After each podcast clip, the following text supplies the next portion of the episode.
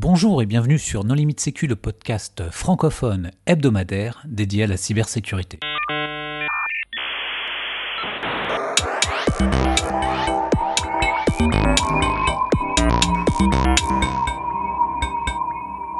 Alors aujourd'hui, nous allons parler des chargeurs V2G avec Sébastien Dudek. Bonjour Sébastien. Bonjour. Pour discuter avec lui, les contributeurs Non Limite Sécu sont Nicolas Ruff. Bonjour. Et moi-même, Johan Uloa. Alors Sébastien, en préambule, est-ce que tu voudrais bien te présenter? Oui, donc euh, je m'appelle Sébastien Dudek, je travaille pour la société Synactive. Et donc euh, aujourd'hui, je vais parler en fait avec vous des chargeurs V2G et aussi des, euh, des voitures qui utilisent ce, ce type de technologie.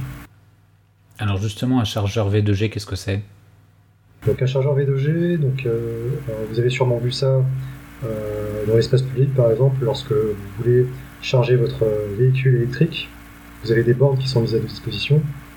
Et ces bornes-là, en fait, euh, vous permettent euh, bah, de charger votre véhicule.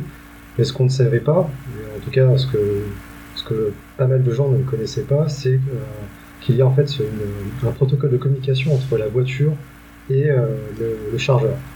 Et donc du coup, c'est ce qu'on a attaqué, c'est ce qu'on a aussi présenté dans, nos récentes recherches, par exemple au STIC et à d'autres conférences.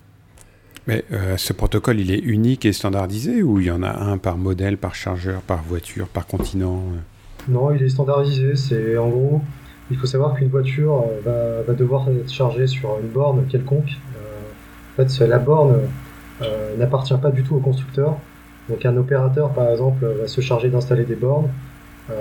Et vous, en fait, en tant qu'utilisateur, vous avez une voiture, par exemple, Citroën ou n'importe, et euh, vous allez euh, vous allez vou- vouloir la charger dans un espace public, il y aura un chargeur qui sera mis à disposition, qui sera euh, un chargeur qui pourra être compatible avec votre voiture. Souvent, vous allez, vous allez voir que les, par exemple, les pistolets de rechargement, comme je les appelle, sont, sont bon, il y en a qui sont standards et qui sont, qui sont utilisés par pas mal de voitures, et il y en a d'autres qui vont être assez spécifiques, donc ça peut être spécifique par exemple à Tesla ou autre, ça dépend. Mais généralement, dans une borne de rechargement, vous allez voir plusieurs pistolets euh, qui seront standardisés pour euh, s'adapter au mieux aux voitures actuelles. Alors quel type d'information est, est échangé entre la voiture et le chargeur? Alors il y a plusieurs informations, il y a des informations télémétrie, vous allez aussi avoir des informations qui sont plus intéressantes, qui sont des informations de paiement. Et donc c'est des informations qui sont assez intéressantes puisque euh, si on arrive à s'introduire justement dans, un, euh, dans cette communication, on peut aussi tenter de jouer un peu avec, euh, avec ces informations-là, tenter aussi par exemple de, euh, moins intéressant, mais par exemple d'effectuer une sorte de déni de service. Euh, par exemple, on peut, on peut, on peut dire que euh, alors, dans le cas par exemple de l'autolib à, l'époque, euh, pour ceux qui, qui avaient joué un tout petit peu avec, euh, vous avez peut-être euh, essayé de soulever, soulever en fait le, le couvercle du chargeur et euh, brancher en fait directement votre voiture dessus et vous avez, vous avez- vous avez pu voir en fait qu'il était possible de charger votre voiture sans avoir payé quoi que ce soit. Euh, par exemple, c'est des choses qui, peuvent être possibles par exemple s'il n'y a pas de vérification de session, s'il n'y a pas de vérification euh, dans ces protocoles de communication. Et ça, par contre, sans avoir à faire d'action physique, juste euh, en tentant par exemple de s'in- s'introduire dans, euh, dans un réseau V2G qu'on- dont on va parler peut-être tout à l'heure. Mais l'idée, c'est essayer de, de parler, enfin, lorsqu'on rentre en fait dans ce, dans, dans ce protocole-là, c'est essayer de parler aux voitures, essayer de parler aux chargeurs. Et il y a aussi d'autres impacts qui peuvent arriver, c'est que si euh, un attaquant arrive dans un, réseau V2G, il peut avoir aussi un impact sur la, la borne de chargement. Et s'il a, s'il a un impact de- sur la borne de chargement, il peut s'introduire sur la borne de chargement et ainsi aussi euh, utiliser la borne de chargement comme pivot pour pouvoir rentrer après sur les réseaux euh, de l'opérateur. Mais euh, tu parles de facturation. C'est quoi la méthode de facturation et l'identifiant unique du véhicule qui est utilisé? Est-ce qu'il y a une sorte de PKI mondial où tous les, véhicules sont recensés? Est-ce que c'est la plaque d'immatriculation, le numéro VIN Enfin, qu'est-ce qui permet de s'assurer que euh, quand je ch- charge une voiture, c'est bien la mienne et pas celle de quelqu'un dont j'ai usurpé l'identité? Alors, normalement, euh, vous êtes censé avoir. La façon dont c'est fait, c'est que vous avez votre voiture qui, qui arrive sur la station de chargement, et euh, la voiture à la base, euh, elle, va utiliser différents types de protocoles. Euh, il va y avoir un protocole euh, qui sera un protocole CPL pour former un réseau entre la voiture et la borne de chargement. Et ainsi, dès que ce, protocole de, communication va être mis en place, vous allez avoir en fait après la communication qui sera V2G, qui sera de plus haut niveau, et qui va permettre justement d'échanger en fait déjà des sessions euh, et euh, toutes, les, toutes les informations qui seront relatives après euh, la personne, enfin la personne qui voudra charger son, son véhicule va, va s'échanger via ce protocole-là. Et là, donc, tu sous-entends qu'il y a un seul fabricant de bornes ou est-ce que comment est-ce que les fabricants de, de, différents points de recharge s'échangent des informations entre eux? Est-ce qu'il y a une bah, sorte de réseau Swift euh, interopérateur ou... Alors ça c'est la, la, bonne question que je me pose puisque nous on a eu l'occasion de tester ça, euh, de tester justement la, communication entre une voiture et une borne de chargement, mais on n'a jamais, euh, jamais testé ça dans un point où il y avait plusieurs opérateurs pour une seule borne de chargement il est possible justement de trouver plusieurs opérateurs pour une borne de chargement. Ah oui, donc quand tu dis qu'on peut remonter du, de la prise de chargement jusqu'à la station de charge et ensuite dans le réseau de l'opérateur, c'est une attaque théorique, je suppose que... C'est une attaque théorique, euh, mais il faut imaginer justement que euh, euh, y a, lorsque vous êtes sur une borne en fait, de chargement, vous êtes un peu comme sur... c'est un peu la même chose que en mobile en fait. Lorsque en mobile, vous, vous avez différentes bornes, très souvent. Sur pas mal de techno, il y a eu ça. Euh, sur des bornes, vous, vous, allez trouver des fois des cartes SIM. Et si vous, en fait, si vous branchez les cartes SIM sur votre, euh, sur téléphone et vous faites du tethering via, ce, via cette carte SIM-là, avec le bon APN, vous rentrez sur le réseau de l'opérateur et donc vous rentrez aussi en interne chez l'opérateur. Donc c'est aussi ce type d'attaque, c'est théorique, mais c'est un type d'attaque qui, peut être possible. Malheureusement, nous n'avons pas eu l'occasion de tester. Euh, potentiellement c'est quelque chose qui nous intéresserait de faire ou peut-être que quelqu'un qui, réutilise nos travaux aura, justement la chance de, découvrir ça, mais en tout cas c'est une attaque théorique qui, est fortement probable. En tout cas de ce qu'on a compris des spécifications euh, euh, sur la partie V2G. Et concrètement, quand tu recharges une voiture électrique, ça se passe pas comme une station, on va dire, traditionnelle. Tu mets, enfin, comment ça se passe? Tu, c'est pré, c'est prépayé ou tu mets pas ta carte bleue euh, dans, dans la borne. Il n'y a pas une histoire comme quoi les propriétaires de Tesla ont la charge gratuite à vie ou quelque chose comme ça? Parce... Ça, je sais pas. ça, c'est. Euh, ah, bah, il me semble qu'aux États-Unis, en tout cas, euh, il y a ça. Hein. Et donc, du coup, ça peut être extrêmement intéressant de récupérer cet identifiant, de, se faire passer pour une Tesla, de récupérer du courant gratuit. Parce que, en fait, ce qu'on a pu voir dans, dans, les communications V2G, et malheureusement, c'est aussi un point en fait qu'on n'a pas qu'on n'a pas pu tester jusqu'au bout puisque c'était une fonctionnalité qui n'était pas implémentée par, euh, au moment où on a fait les tests. C'est toute la partie paiement. Euh, par contre, on a pu le voir via des simulateurs. Et dans les simulateurs, on a vu par exemple des données de session, euh, quelques données en fait de tests de paiement, mais c'est des choses qu'on n'a pas pu pousser jusqu'au bout. Et théoriquement, il y, a, beaucoup de choses à, effectuer. Par exemple, rien que les, les sessions, c'est des session ID en fait qu'on pourrait peut-être usurper. Euh, pour par exemple faire croire que euh, en fait nous sommes en train de charger à la place de quelqu'un d'autre et donc du coup euh, peut-être charger gratuitement. donc il y a beaucoup d'attaques théoriques en fait qui sont qui sont à faire au niveau du paiement et c'est des choses qui sont encore enfin c'est encore des choses à voir nous ce qu'on a fait c'est principalement ouvrir ouvrir, ouvrir le terrain sur la partie V2G avec avec les différents outils qu'on a qu'on a pu réaliser suite à nos, à nos tests donc si on rentre dans les détails euh, du protocole, euh, c'est quoi derrière? Enfin, je veux dire, ils ont refait du TLS, euh, du XMPP, de l'IRC, du SMTP, des fax, où ils ont. En fait, il faut, ouais, il faut imaginer que c'est un web service. principalement. Alors la borne en fait c'est assez complexe puisque la partie, la partie CPL voiture, lorsqu'on avait essayé de scanner les différents services, c'est assez basique, enfin c'est assez basique, c'est assez minimaliste. Tout ce que vous avez, c'est principalement un client qui va se connecter sur un service V2G. Euh, et en fait, ce service V2G, c'est un service, c'est un web service où euh, vous allez voir en fait des XML qui seront échangés. Mais ces XML-là sont compressés sous un format qui s'appelle un format EXI, qui est relativement embêtant en fait à décoder puisque aussi on a passé pas mal de temps à savoir quelle grammaire était utilisée pour compresser les données, sachant que les grammaires sont pas disponibles directement sur Internet. Enfin, on peut les trouver avec un bon, un bon Google, mais il y a eu des grammaires, par exemple, qui sont très très vieilles, qui datent de 10 ans, qu'on n'a pas pu trouver directement. On a trouvé des implémentations C++ qui nous ont permis de réimplémenter ces, grammaires-là.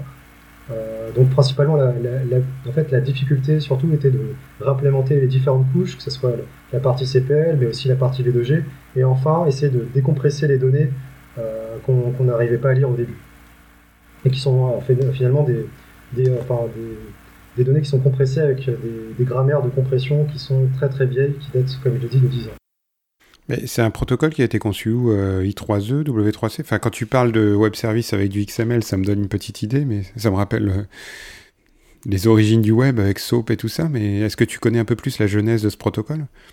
En fait, il y a eu vraiment plusieurs spécifications qui, ont été faites euh, pour la communication, que ce soit au niveau physique jusqu'au jusqu'à la partie IP, IPv6 et vers la partie web service. Mais honnêtement, je n'arriverai pas à remonter en fait tout, l'historique euh, du protocole parce que ça, ça reste quand même assez ancien, c'est assez historique. Ce que je veux dire, c'est que tu as travaillé apparemment sur euh, la documentation. Est-ce que cette documentation, elle est disponible type RFC ou est-ce que ça se passe de la ah. main à la main contre, euh, contre argent, comme les specs GSM par exemple? En fait, ouais, c'est un peu. En fait, c'est presque comme les specs GSM où en fait, euh, là, par contre, vous êtes sur des ISO standards, en fait, et vous devez euh, en gros payer en fait euh, la documentation à peu près 400, 400 francs suisses pour avoir une documentation à ce niveau-là. Donc du coup, notre seule ressource était bah, Internet avec les docs qui étaient leakés et aussi les simulateurs qu'on a pu trouver sur Internet pour pouvoir réimplémenter les différentes couches. Tu parlais d'attaques théoriques. Euh, selon toi, quelles sont les probabilités d'occurrence euh, du, risque? Euh, Principalement, je pense que c'est surtout le. comment dire les, risques, principalement, c'est qu'une personne charge son véhicule à la place de quelqu'un d'autre. ou sinon que qu'un attaquant puisse par exemple effectuer un délit de service pour faire pour arrêter de, de, charger en fait tous les véhicules qui sont euh, dans un environnement, dans un espace de chargement. Quelles sont les probabilités pour toi que, que l'attaque soit, soit réalisée ou ça reste purement théorique et euh, ça pourrait. Euh, il y a très peu de chances que ça soit réalisé? Enfin, selon toi, est-ce que c'est réalisable? Et si oui, avec quelle probabilité? Alors, principalement, les dénis de service, c'est très probable. Euh, le fait de se faire passer, pour, enfin de, de charger pour quelqu'un d'autre, c'est quelque chose qu'on n'a pas testé, donc euh, je ne pourrais pas vous affirmer que c'est quelque chose qui marche.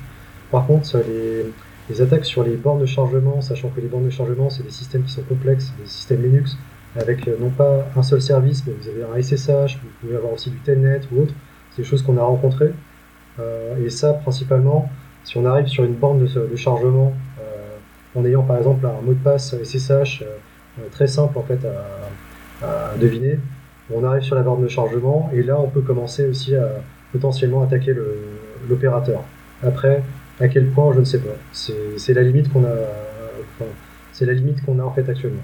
C'est pour l'instant au niveau de l'opérateur, c'est un peu l'inconnu, mais on sait qu'on peut attaquer la borne de chargement, qu'on peut y rentrer si la, la, borne de chargement a des vulnérabilités potentielles comme des mots de passe faibles ou autres. Sachant qu'on a trouvé aussi d'autres services qui étaient faibles. Euh, après, euh, au niveau de la voiture, c'est assez limité, euh, puisqu'en fait, potentiellement, notre idée c'était de pouvoir attaquer aussi la voiture, attaquer le module CPL de la voiture pour pouvoir injecter aussi des trames au niveau CAN, et donc du coup potentiellement contrôler la voiture. C'est quelque chose qui est, par contre, ce scénario est relativement difficile puisque vous tapez en fait sur un contrôleur, sur un contrôleur CPL. Ce contrôleur-là n'est pas directement bridger au CAN. Et donc, du coup, il faut trouver une vulnérabilité sur ce contrôleur-là pour pouvoir euh, parler en CAN. Par contre, au moment où on trouve une vulnérabilité sur le CPL, on peut euh, commencer à injecter euh, quelques trames sur le CAN.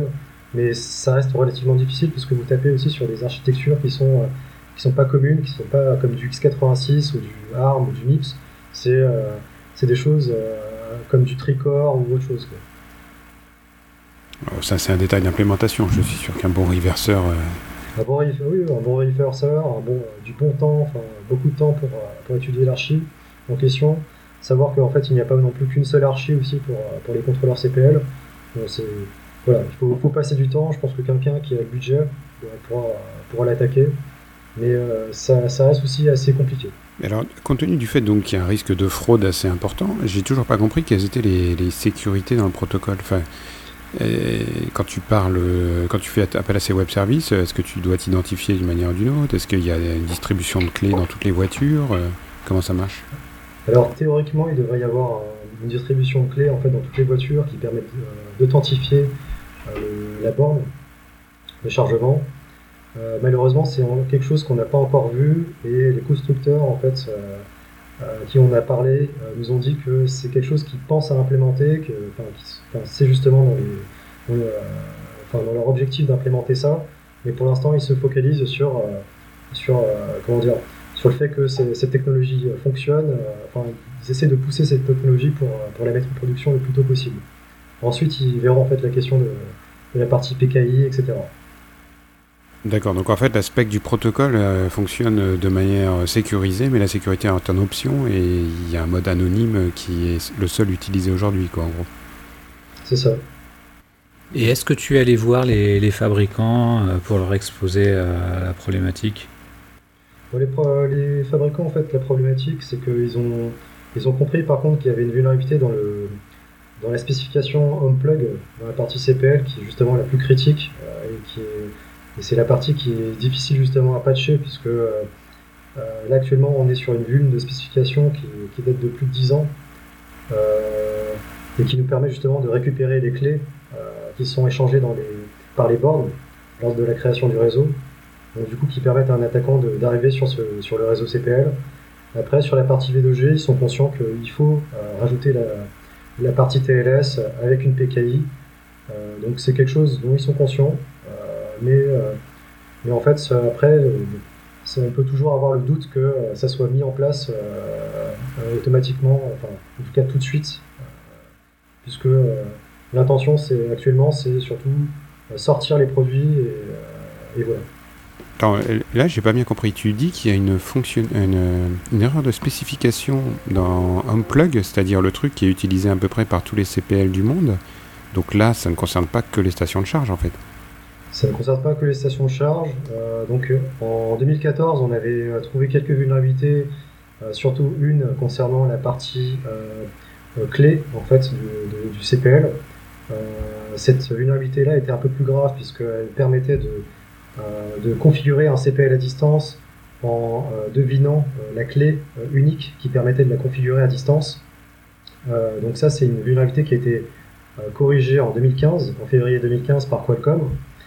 Là, au niveau HomePlug, pour les stations de chargement, on a trouvé en fait une autre vulnérabilité qui est une vulnérabilité qui nous permet de récupérer les clés qui sont envoyées par, les stations de charge et ça, en fait, euh, à savoir, les clés ne sont, envoyées de façon euh, complètement en clair.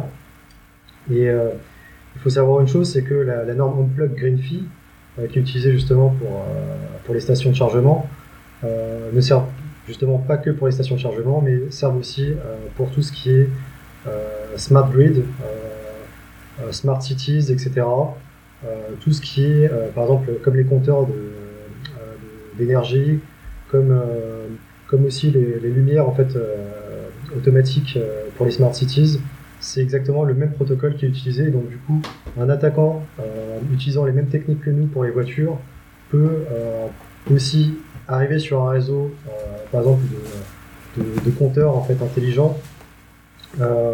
et la chose la plus grave qu'on a, a pu voir par rapport aux, spécifications, et cela par contre, ça, ça reste encore théorique puisque nous n'avons pas encore utilisé ça, mais euh, dans les spécifications, on a vu que euh, des commandes UART étaient euh, envoyées sur le CPL aux différents compteurs. Et donc du coup, en intégrant par exemple un, réseau de compteurs intelligents, on peut potentiellement discuter via des commandes UART, UART sur, les, sur les différents compteurs par exemple. UART, c'est utilisé par les ports série en gros. C'est comme si tu branchais un câble RS232 au cul d'une machine. C'est ça pour les auditeurs. Et hum, comment ça se fait qu'il puisse y avoir des spécifications, euh, enfin des erreurs dans la spécification? C'est parce que la HomePlug, c'est aussi un truc privé qui se distribue entre vendeurs et qui est payant? Ou c'est juste qu'aucun universitaire, aucun cryptologue, aucun académique n'a jamais regardé? Alors c'est la partie en fait qui est assez marrante puisque le, le mécanisme, en fait, à la base qu'on attaque, c'est un mécanisme qui s'appelle le Slack, qui est en fait un mécanisme, en gros, qui permet d'associer un appareil à un autre. Parce que, en fait, ce que je n'ai pas expliqué au début, c'est que lorsque vous en upload Griffy, euh, déjà, même en CPL, il faut savoir qu'en CPL, les données sont broadcastées. Elles sont envoyées vraiment partout dans, les lignes électriques. Et donc, du coup, pour un équipement, comme par exemple une station de chargement, il est impossible de savoir quelle voiture euh, est branchée en fait sur la station de chargement, même si euh, elle est branchée physiquement avec un combiné. Parce fait, sur la ligne électrique, le, le, chargeur, lui, va voir en fait différents, euh, enfin, différents CPL connectés, enfin, qui vont essayer de se connecter à lui ou qui vont essayer de lui parler à lui, mais euh, ne va pas savoir exactement quel, euh, quel CPL est connecté physiquement.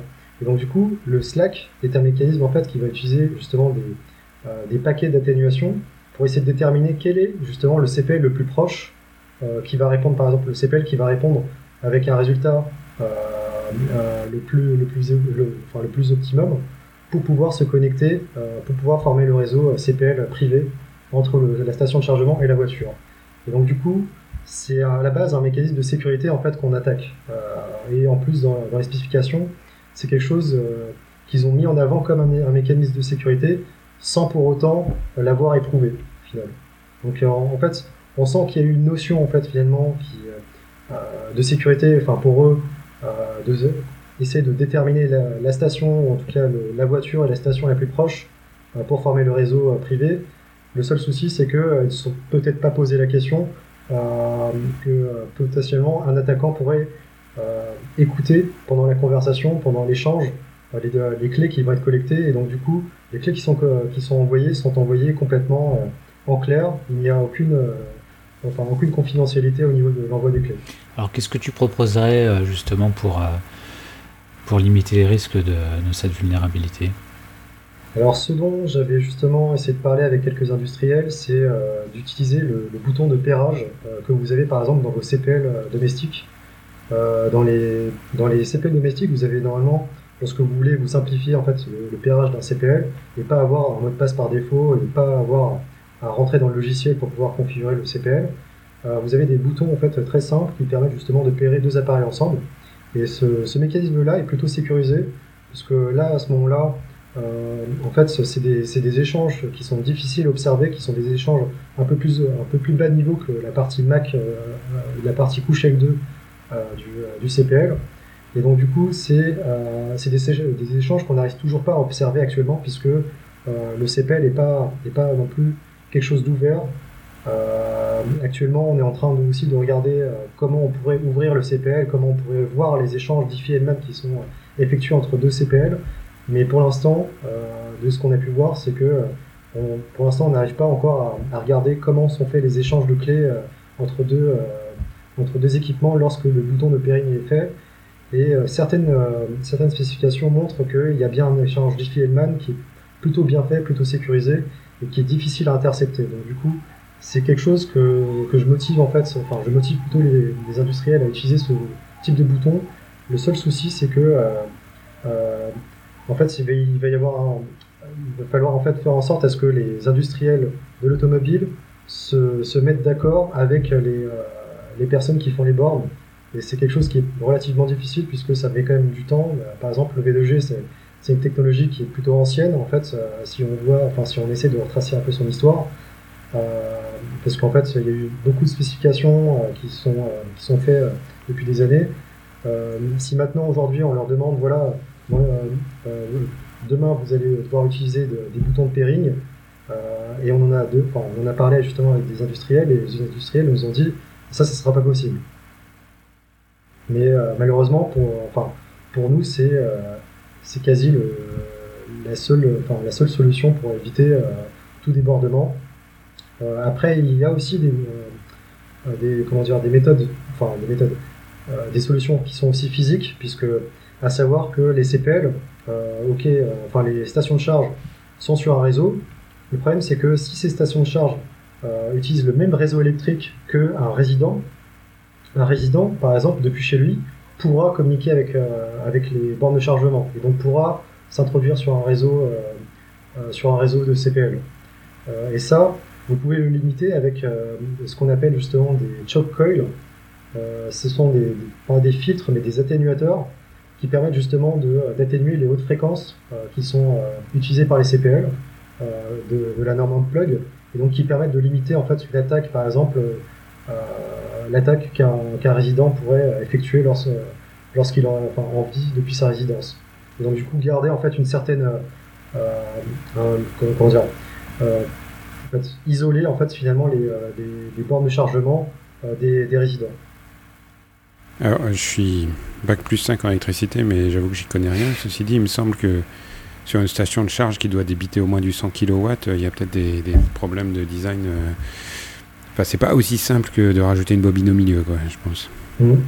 Parce que là, ça, ça, tire quand même du, du gros courant, quoi ça tire du gros courant, mais en fait, euh, euh, c'est surtout, en fait, il faut savoir que euh, dans les barres de chargement, vous avez différents, vous avez, comment dire, vous avez différents, comment dire, points, en fait, il y aura des points de charge, en fait, sur le, sur le combiné, et il y a une ligne, en fait, qui sert au CPL.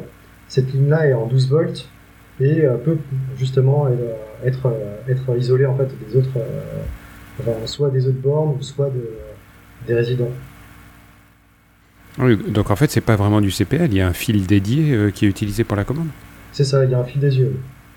Et le fait que vous ne puissiez pas écouter l'échange d'Iffielman, euh, est-ce que c'est pas juste une imitation du matériel? Enfin, j'imagine qu'il y a beaucoup de choses en radio logiciel, mais pas beaucoup en CPL aujourd'hui, par exemple, comme plateforme d'expérimentation. C'est le problème, c'est qu'il y a, en fait, c'est pas un domaine ouvert. Il y a Qualcomm maintenant qui est le seul euh, vendeur de CPL actuellement, puisqu'il a racheté Intelon, je ne sais plus il y a combien de temps, mais en fait avant, il, y avait Intelon, il y avait Qualcomm, il y avait encore un autre constructeur, et maintenant, sur le marché, vous n'avez que Qualcomm. Et euh, les CPL ne sont pas du tout dans le domaine public. Euh, c'est encore, euh, si, c'est encore, enfin, on a encore de la chance d'avoir en fait quelques outils. Qualcomm met à disposition quelques outils qui, permettent de communiquer avec le CPL, mais c'est la seule chose qu'on a en fait actuellement. en gros, on pourrait le faire, enfin, on voulait le faire avec de la radio logicielle. Le problème de la radio logicielle, c'est qu'on on tape aussi sur, euh, sur des, sur des, comment dire, euh, sur des fréquences qui sont pas faciles à échantillonner. Euh, et donc, du coup, beaucoup, en fait, d'échantillons à traiter. Donc, il faut aussi un matériel plutôt onéreux. Et aussi, il faut pouvoir traiter toute l'information. Vous avez de l'OFDM aussi. Donc, du coup, c'est quelque chose qui est relativement complexe c'est quelque chose qui est relativement complexe à décoder. Euh, par contre, ce qu'on pense faire, euh, c'est que euh, on pense plutôt essayer de voir comment est fait le CPL.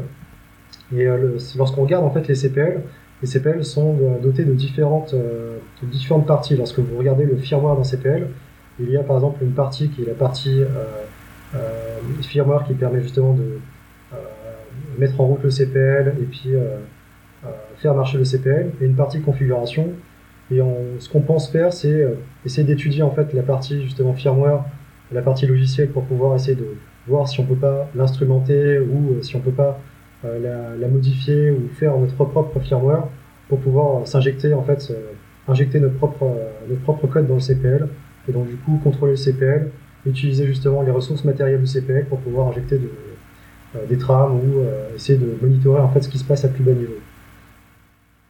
Et aujourd'hui, vous travaillez avec quelle euh, plateforme matérielle?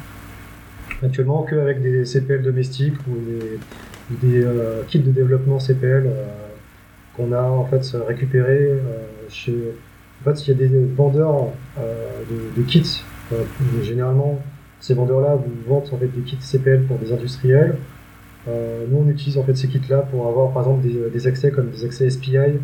on a découvert par exemple sur les accès qu'on avait sur ces kits, on avait des, accès UART, des accès euh, JTAG, mais euh, des accès aussi SPI qui permettent de communiquer directement avec le, modem CPL et qui potentiellement permettent aussi de lire et écrire dans la mémoire du CPL. donc c'est des accès aussi qu'on pense aussi utiliser pour, pour par exemple essayer d'étudier un peu plus profondément le CPL et voir si on peut pas instrumenter la mémoire du CPL avec, ce, avec ces accès-là.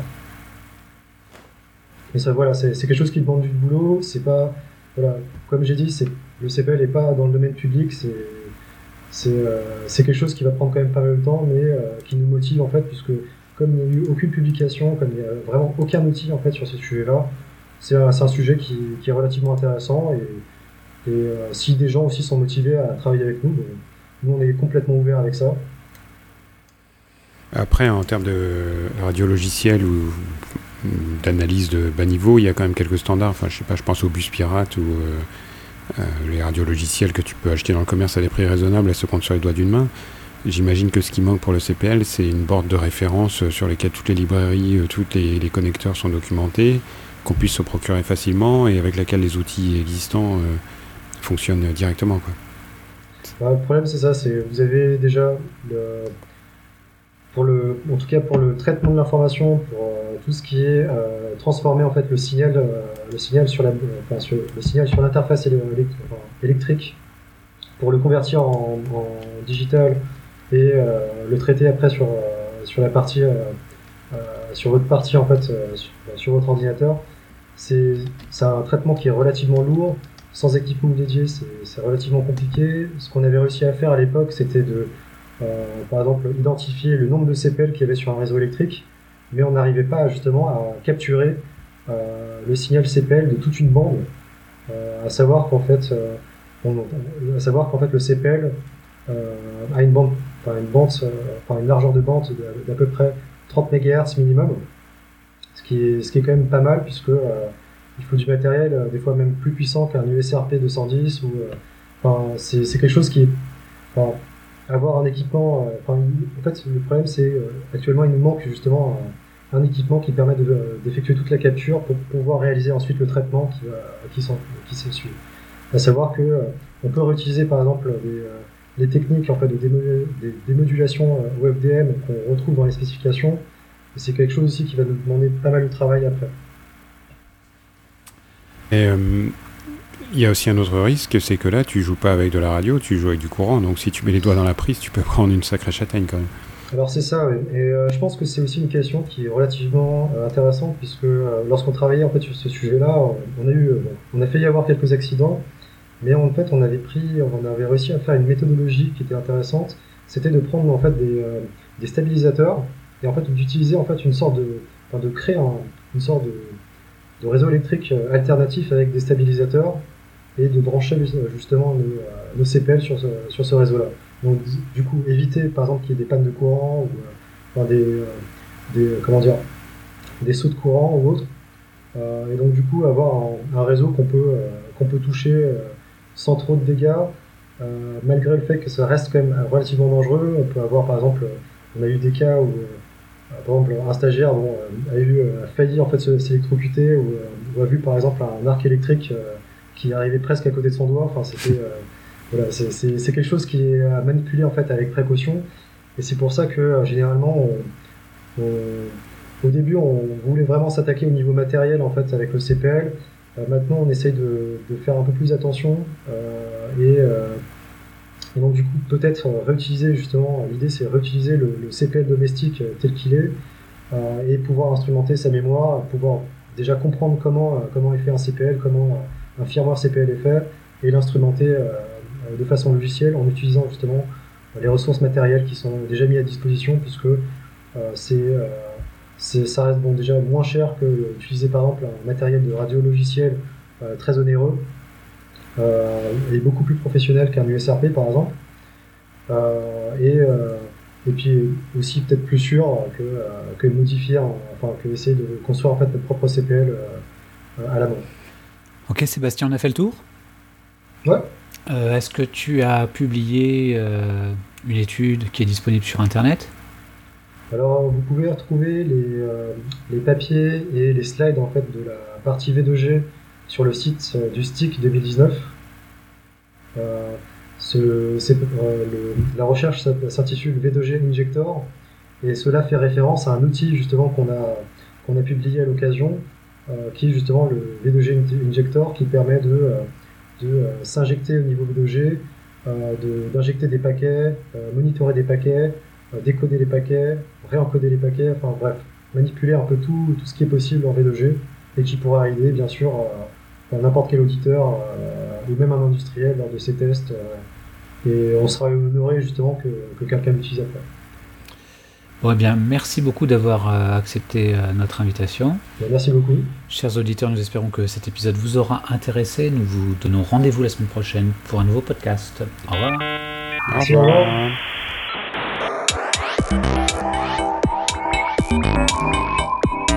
revoir.